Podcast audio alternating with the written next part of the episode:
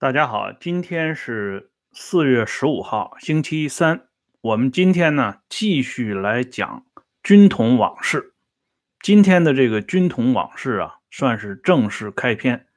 所以今天的军统往事的题目叫“江山代立”，副标题呢叫“真正的军统六哥到底是谁”。啊，我们不是看过那个电视连续剧《风筝》吗？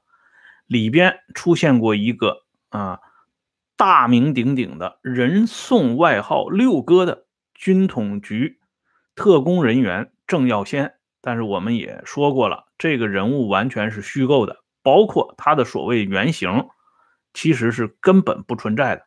而我们今天要跟大家说的是一个正儿八经的军统六哥，这个军统六哥。不仅是实实在在的，而且他的历史是非常的传奇，非常的惊人。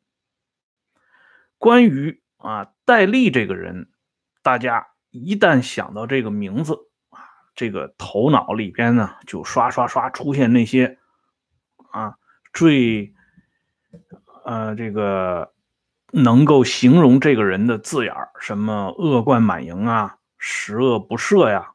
啊，还有这个诸如这一类的啊，这种形容词、成语也好啊，什么也好，还有发生在他身上的这些啊，让人家提起来就毛骨悚然的那些故事，什么中美合作所呀、渣滓洞啊、白公馆呐，等等等等啊，似乎呢都跟这个戴笠有着直接的关系，而凡是。涉及到戴笠的东西呢，都让人们首先跟血腥两个字呢联系到一起。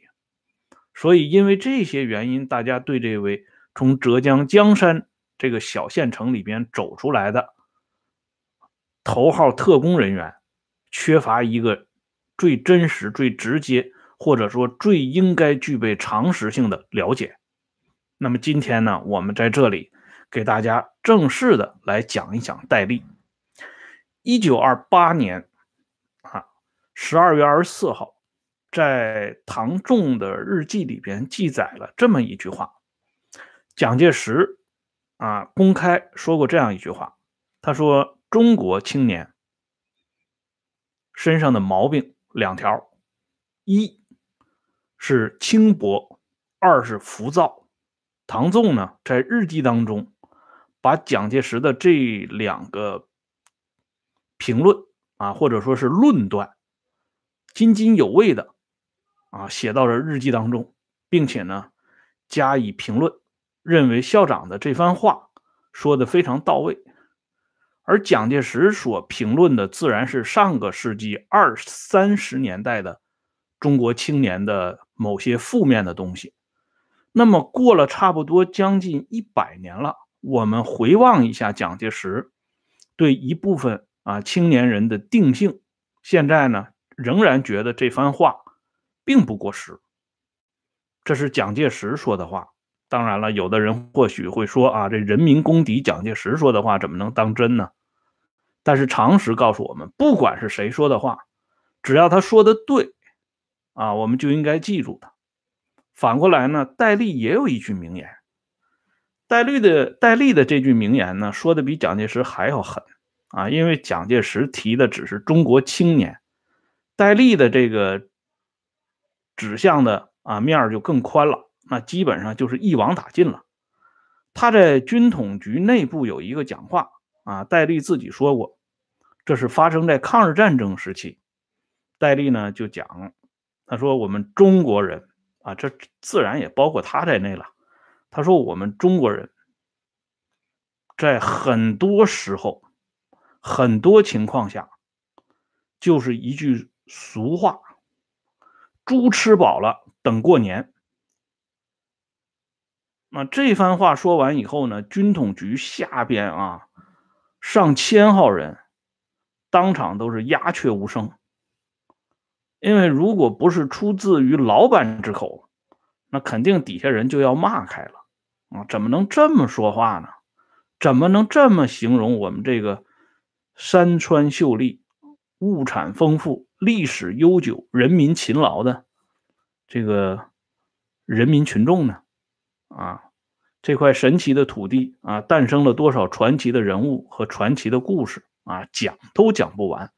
结果呢，堂堂军统局的当家人居然说啊，我们这些人在很多时候、很多情况下是猪吃饱了等过年啊，这不等于说是任人宰割吗？啊，所以呢，也正是因为戴笠做出这样一个啊这个主观的判断，所以这句话呢始终没流传下来。今天我们在讲戴笠之前呢，有必要重温一下戴笠的这个论断。那结合历史和现实，我们再看看戴笠的这番话，是不是完全啊属于不可听的呢？大家需要啊想一想。那么接下来呢，我们就来说一下啊，围绕戴笠的出生和戴笠这个家庭。一直以来呢，一些传言啊，这些传言呢，其实都不是特别靠谱。首先呢，就是戴笠到底是生在哪一年？最初的这个说法呢，就是通行的，大家都知道的，发表在《浙江文史资料选集》第二十三集一百五十二页里边，有一个叫黄康勇所写的《我所知道的戴笠》。把戴笠的出生年份呢定为一八九四年，也就是农历马年啊。因此呢，我们后来看到沈醉，他有过呃一个小册子叫《戴笠七人》。在这本书当中呢，沈醉还把这个戴笠的属相呢做了另外一番的夸陈。他说戴笠这个人。是黄埔军校第六期骑兵科没有毕业的学生啊，骑兵科嘛，顾名思义就要跟马打交道。可是戴笠呢，非常喜欢马，他不擅长于骑马，喜欢马，因他面带哭个不停，每天呢都要用很多条手帕啊，这个擦鼻涕，所以这个电视连续剧《风筝》里边，我们就可以看到啊。那个出演戴笠的演员也是不停的用这个手绢啊，不停的这个擦鼻子啊，就是为了回应沈醉的这个回忆。而沈醉呢，接下来又这么讲，他说戴笠很迷信啊，人的面相肖动物是主大贵之相，别人当面说他举止和马一样啊，他不仅呢不恼火，反而沾沾自喜。后来他用的化名呢，就叫马行健。啊，这后边呢，就是有一段是专门骂戴笠的话，这个话我们也就不必说了。哎呀，类似这种话我们听的太多了。可是呢，戴笠他不是属马的，他不是生于一八九四年，而是生于一八九七年五月二十八号啊，阳历五月二十八号，不折不扣的属鸡的啊，丁酉年。所以呢，这个。沈醉的这个回忆啊，讲的是啊非常啊绘声绘色，呃绘声绘色啊，讲的非常有意思。可惜呢，它都不是真的啊。他取个名字叫马行健，也不代表他就属马的。他用手绢擦鼻涕，也未必就是说他坚信啊人的面相肖动物就主大富贵啊。因为戴笠的亲娘蓝月喜老太太。专门啊，在浙江的时候给戴笠啊算过一卦啊，算卦这个当然要报最实际的生辰八字啊，你不能瞎编一个，否则这个命算出来就不准了。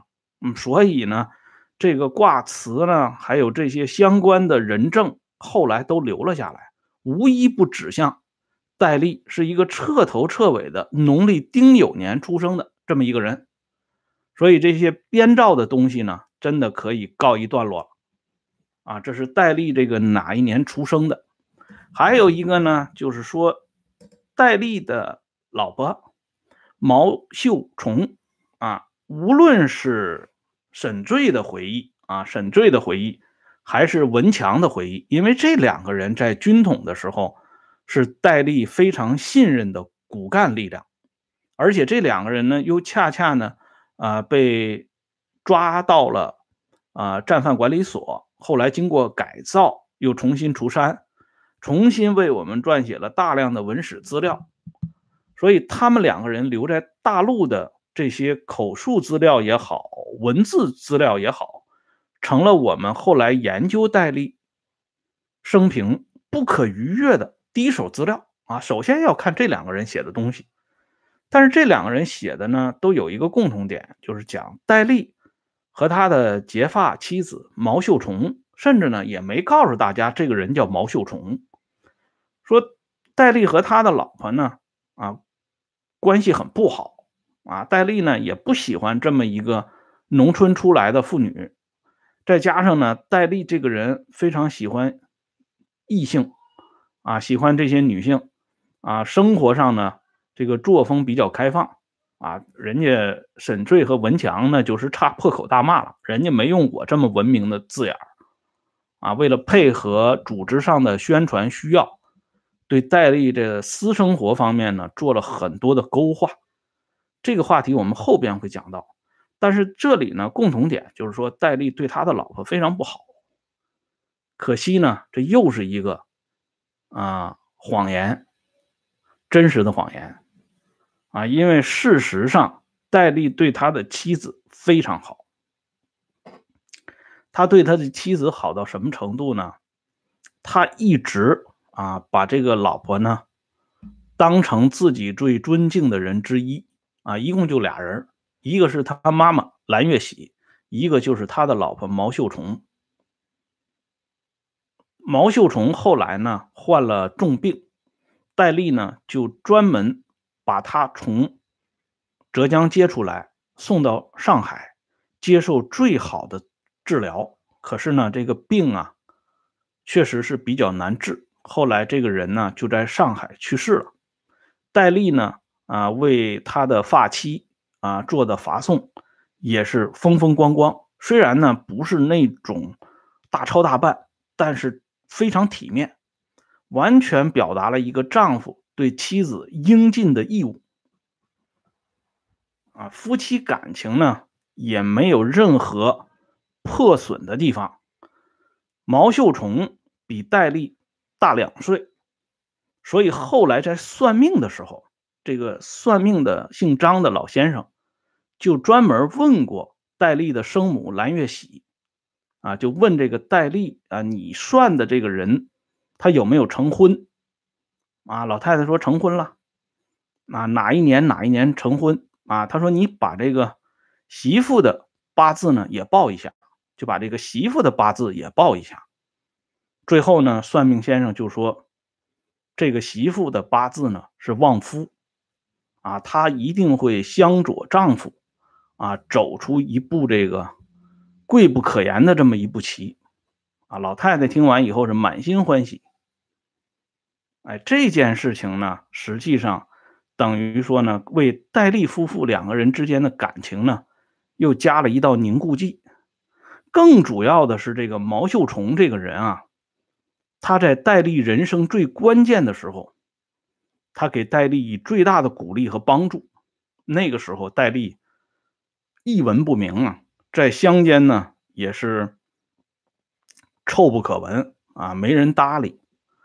出去到杭州混呢，又没混出名堂。正是在极度徘徊、苦闷、着急上火当中，这个老婆毛秀虫为自己的丈夫。啊，做了她最应该做的一件事情，就是把丈夫送出去。这个事情呢，其实阻力还是蛮大的，因为戴笠的父亲啊，他老爹呢是在他六岁的时候就去世了，可以说是自幼啊丧父，完全是靠他老娘蓝月喜一手拉扯大。这戴笠下边呢还有一个弟弟，就是戴春榜。啊，所以呢，这个老太太呢拉扯这几个孩子很不容易。这就是为什么蒋介石后来同戴笠有一见如故的根基在这里边，因为蒋的这个家世呢跟戴笠的家世很相近啊，蒋介石也是自幼丧父，然后由他的生母王彩玉一手把他拉扯大啊，所以这个蒋介石对他的老妈妈一直非常孝顺啊，孝顺，这在历史上那都是可圈可点的。所以蒋介石和戴笠他们两个人接触之后呢，互道衷肠啊，就都讲述自己这个幼年怎么跟母亲啊相依为命，母亲又是怎么含辛茹苦把他们拉扯大的这个过程。所以在这一点上非常容易引引起共鸣啊，不仅是在国民党阵营是这个样子，其实在共产党阵营也是这个样子。比如说毛泽东在延安时期，他和任弼时的秘书。施哲啊，两个人为什么后来关系有相当长一段时间非常融洽啊？就是源自于那个时候，除了工作以外，他们经常在一起啊遛弯啊聊天这聊天最早就是从这个父母这一这一辈分开始聊起的啊。施哲和毛泽东最大的共鸣，就这两个人都特别恨他爸爸啊，特别喜欢他妈妈，所以这两个人呢，就是经常。啊，在一起呢，互相发泄对自己老爹的不满，然后呢，充满了对自己母亲的敬仰和和这个热爱啊，这个共同话题就是这么展开的。所以这蒋介石和戴笠呢，当初的基础也在这里。这个蓝月喜老太太呢，啊，活得很长寿，她是活到了一九四九年啊农历四月份才去世的啊，她比戴笠呢又多活了好几年。戴笠是，啊。抗日战争结束不久以后，啊，就是在一次意外的事故里边呢，就去世了。而老太太呢，后来，呃，军统内部决定，啊，当然也是报告蒋介石了，就是不要让老太太知道戴笠去世的事情。所以呢，军统特别派他的高级干部出来，向老太太讲述，啊，这个雨农先生到英国去考察去了。这个英国呢，在国民党这个字典里边呢，是有一个特定的暗语的。因为蒋介石非常这个恨这个英国，所以他在日记里边呢，管英国叫英国啊，就是阴险的阴。所以这里呢说他去英国，其实也就是说去英国，说白了就是去另外一个地方去了啊，大家都明白的那个地方。但是老太太听不懂，她还真以为儿子啊去到国外去有公务。去处理，所以呢，一直到他去世的时候，都不知道儿子已经先他而去了。老太太为了儿子的事情，可以说是费尽心力呀。因为当时呢，他的家里的情况呢非常困难啊。老太太人呢，呃，一直想希望啊，这个儿子呢出人头地。所以后来情急之下呢，老太太就。怎么怎么办呢？就是找人给算了一一卦啊，就把这戴笠的情况呢啊，向这个老先生，这个老先生姓张啊，后人呢啊，记住这个人的名字叫张凤林啊，凤凰的凤，麒麟的麟，张凤林老先生，他呢是给戴笠算过一卦，戴笠的八字呢啊，这里我就不重复了。啊，他就把这八字排好以后，然后呢，老先生一看这八字，说了这么一句话，嗯，说这个人以后贵不可言，在疾风之侧。老太太没听懂后边这话，什么叫在疾风之侧呢？啊，没明白。但是贵不可言这句话听明白了，啊，就是说这个人将来要大富大贵。那接下来就要问问他这个寿禄啊有多多多高？这个张凤林呢就摆摆手，说这个就不要问了。啊，既然是贵不可言，后边的话既不必问。啊，老太太呢以为啊，那一定是寿终正寝。啊，一定是德祥高寿之类的，所以老太太也不便问了。可是戴笠后来去世的时候，他实际年龄只有四十九岁，还没到五十岁。啊，所以呢，这个老先生还是留了一点悬念给大家。在国民党高级将领或者说是蒋介石的重要亲信当中，啊，这个算命的历程啊是颇有一些小故事的。比如说胡宗南，他也有算命的过程啊。他到这个家乡的那个类似于像这种赶庙会之类的这种热闹的地方，也算过一卦啊。当时这个算卦先生就说胡宗南年少眉浓啊，最后结论必发啊，就是肯定会发迹。所以胡宗南呢一辈子都忘不了这个卦词。啊，尤其后来他发迹之后，他对这件事情更是念念不忘。这是蒋介石黄埔系里边的啊，包括后来我们吹捧为爱国民主人士的，比如说李宗仁啊，李宗仁呢口口声声对着采访他的唐德刚博士呢就讲，他说我这个人啊自幼就抱定了这个啊。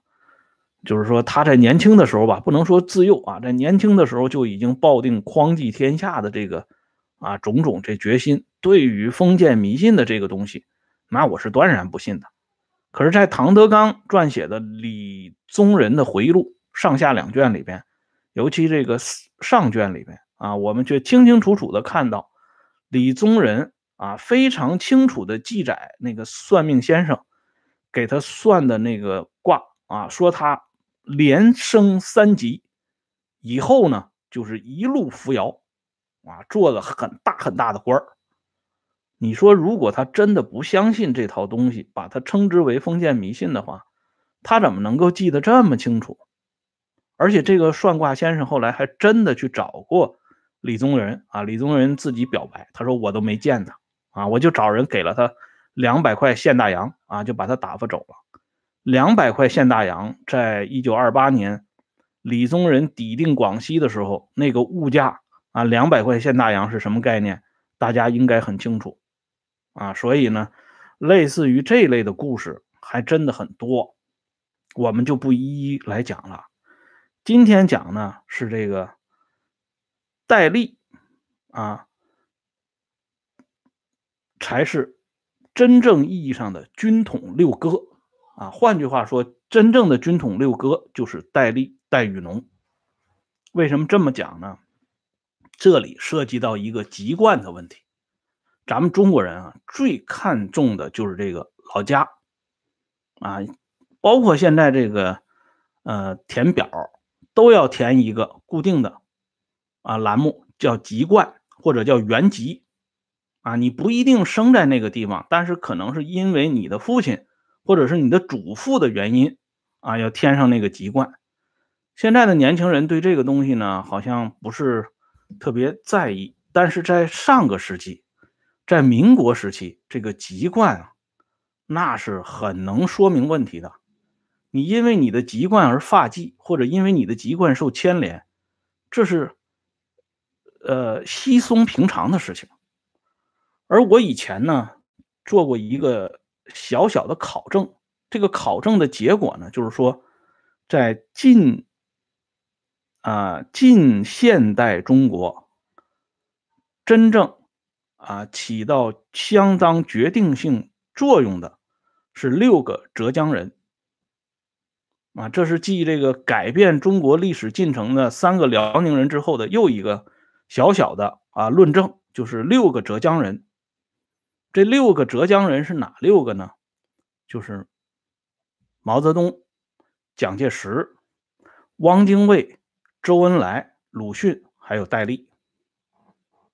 这个蒋介石、鲁迅、戴笠啊，浙江人，这个大家应该没啥争议的，因为都知道他们是不折不扣的浙江人。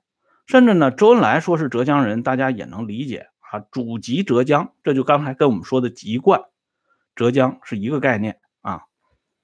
啊，汪精卫呢也是祖籍浙江绍兴啊，他跟这个周恩来、鲁迅的这个籍贯是一样的。那么毛泽东什么时候成了浙江人了呢？咱们都知道毛是湖南韶山人啊，怎么忽然变成了浙江人呢？这个还真有考证，而且呢，这个考证呢。啊，这考证就是出现在啊，书还拿反了，党的文献啊，一九九七年第三期有一个学者呢叫郑艮安，他的考据文章就叫《毛泽东祖籍在浙江衢州》。这文章写的很长啊，我就在这里就不给大家宣读了。这篇文章的核心观点就是韶山毛氏原出江苏呃江西吉水，江西吉水。毛氏原出浙江衢州，又叫三衢。这个郑艮安的考证呢，在九七年就是考证出江南毛氏的主脉是源自于浙江衢州，所以把毛泽东说成浙江人，这个观点基本上是站住了。祖籍嘛，甚至呢，他已经把这个原主啊毛的原主江南毛氏的第一代老祖宗。的人呢？人名已经考证出来了，他是东晋的征虏将军毛宝。了解过五胡十六国历史的人都知道，当时东晋有一员名将叫毛宝，他呢啊参与平定苏峻的叛乱等等啊，战功卓著，官拜征虏将军。但是后来由于石虎突然啊偷袭这个东晋，毛宝战死了。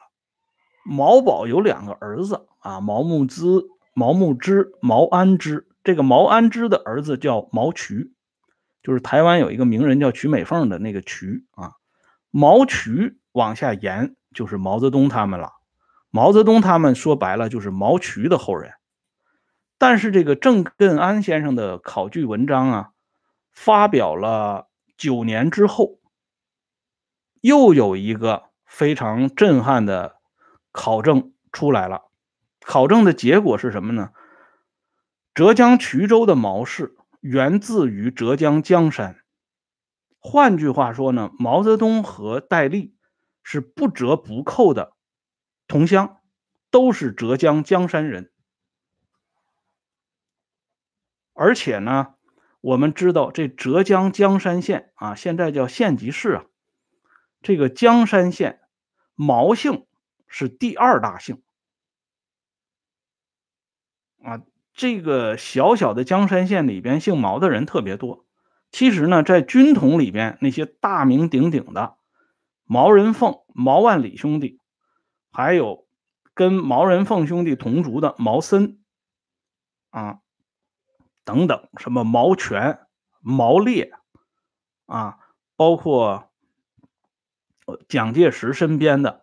毛庆祥这些人啊，都是呃，毛庆祥不是江山人啊，就是毛烈啊，他毛全他们这些人都是浙江江山人啊，包括刚才我介绍的戴笠找的啊发妻毛秀虫，他也姓毛啊，所以呢，这个毛姓最终被确立为他的最早的源头。就是浙江江山。这样论下来呢，这六个人里边，不论是从年龄论，还是包呃包括他在政治历史上的影响来论，戴笠呢都是排老六，所以人家戴笠呢才是真正的军统六哥，而不是那个风筝里边虚构的什么郑耀先。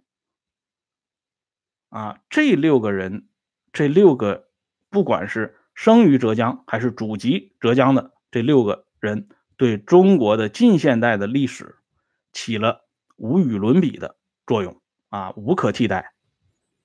无论是政治、经济、文化啊，还有其他的等等的方面，甚至他们当中的一些人，至今还影响着中国的政治啊、文化和生活。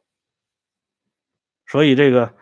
呃，考证来考证去，伟大领袖跟军统的头号人物啊，两个人呢是老乡啊。包括这个很神奇的是，蒋介石的发妻呢也姓毛啊。我们都知道，蒋经国的生母叫毛福梅啊，这是一个很有意思的事情。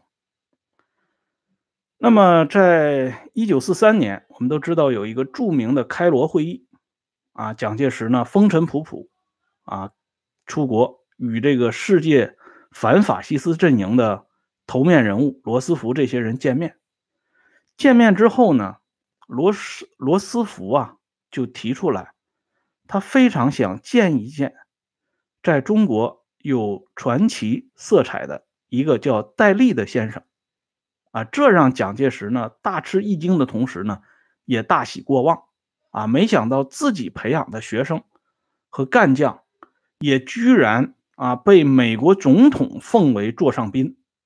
后来呢，美国国务院专门出了一本介绍戴笠的书，啊，这个英文的名字叫《The Master Spy of China》，啊，就是中国的这种啊头号的特工。